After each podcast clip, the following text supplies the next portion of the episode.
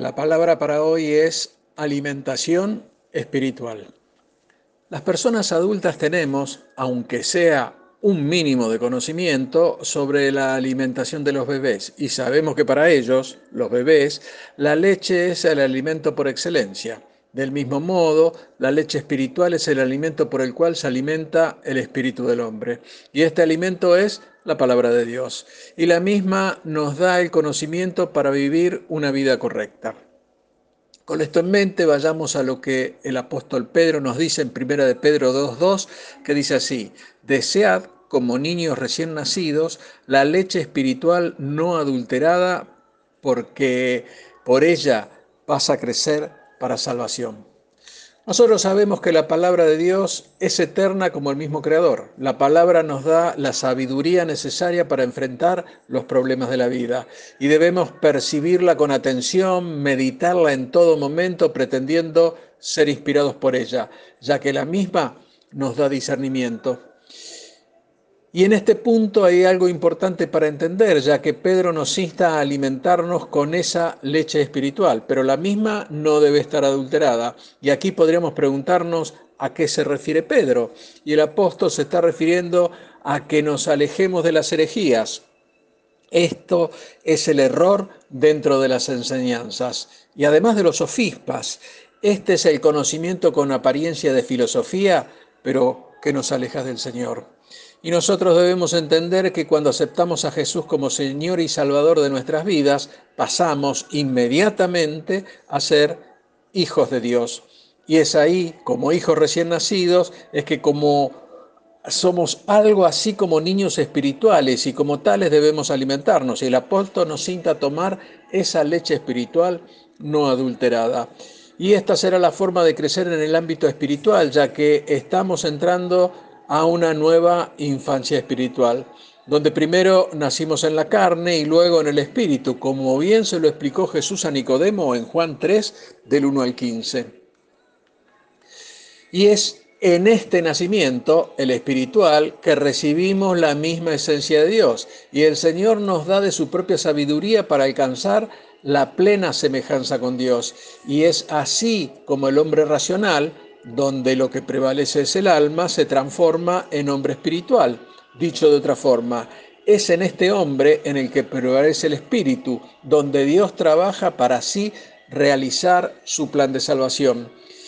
Y una buena pregunta podría ser, ¿cómo crecemos espiritualmente? Pues bien, es el apóstol Pablo quien nos dice que debemos crecer hacia la plena estatura de Cristo. Y entonces otra pregunta, ¿cómo hacemos que esto pase? Y es aquí que el apóstol Pedro nos dice que debemos desear la leche espiritual no adulterada, y esta es la palabra de Dios. Y esto de la misma manera que el recién nacido desea la leche materna. Hasta aquí todo bien. Pero alguien podría decir, sí, pero la verdad es que me cuesta leer la Biblia y es entonces que debemos pedirle al hacedor de la palabra que ponga en nosotros un mayor deseo por su palabra. ¿Y cuál sería esa forma de pedirlo? Aquí tres aspectos que unificado hacen al pedido. Uno, cuando reconocemos que ese anhelo no está, que hay una falta de interés por conocer más de Dios, estamos mostrando que hay en nosotros una apatía espiritual y es ahí que debemos buscar el perdón del Creador y eso nos lleva al arrepentimiento. Y es importante dejar en claro que nuestro corazón siempre está amando, siempre está deseando, siempre está atesorando algo. Y cuando ese algo no es Dios y su palabra, debemos concluir que hemos cambiado nuestro amor nuestra estima y nuestro deseo por otras cosas. Y ahí cabe muy bien el tema del arrepentimiento. 2. El apóstol Juan en primera de Juan 5, 14 y 15 nos dice, y esta es la confianza que tenemos en Él, que si pedimos alguna cosa conforme a su voluntad, Él nos oye, y si sabemos que Él nos oye, en cualquiera cosa que pidamos, sabemos que tenemos las peticiones que le hayamos hecho. Y el apóstol Pedro dice que la voluntad de Dios es que anhelemos su palabra como leche espiritual. Por lo tanto, hermano, es una oración legítima, bíblica y piadosa cuando pedimos por ese anhelo. Y no hay dudas que este tipo de oraciones serán respondidas por el Señor, ya que solo Dios produce el gusto por las cosas celestiales. 3.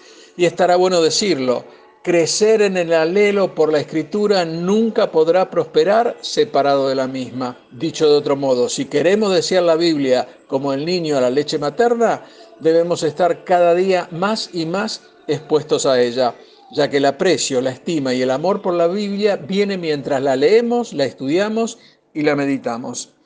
El salmista dijo en el Salmo 119, 18, Abre mis ojos y miraré las maravillas de tu ley. Y esto nos hace suponer que David está frente a la palabra y que necesita de la gracia de Dios para ver sus maravillas. Y aquí no hay mucho lugar para las dudas, ya que esto está implicando que para que Dios nos permita ver sus maravillas, su palabra debe estar frente a nosotros, ya que esa bendita palabra tiene el poder para convertir el alma de los pecadores y además santifica a su pueblo, como vos y como yo. Dios te bendice. Amén.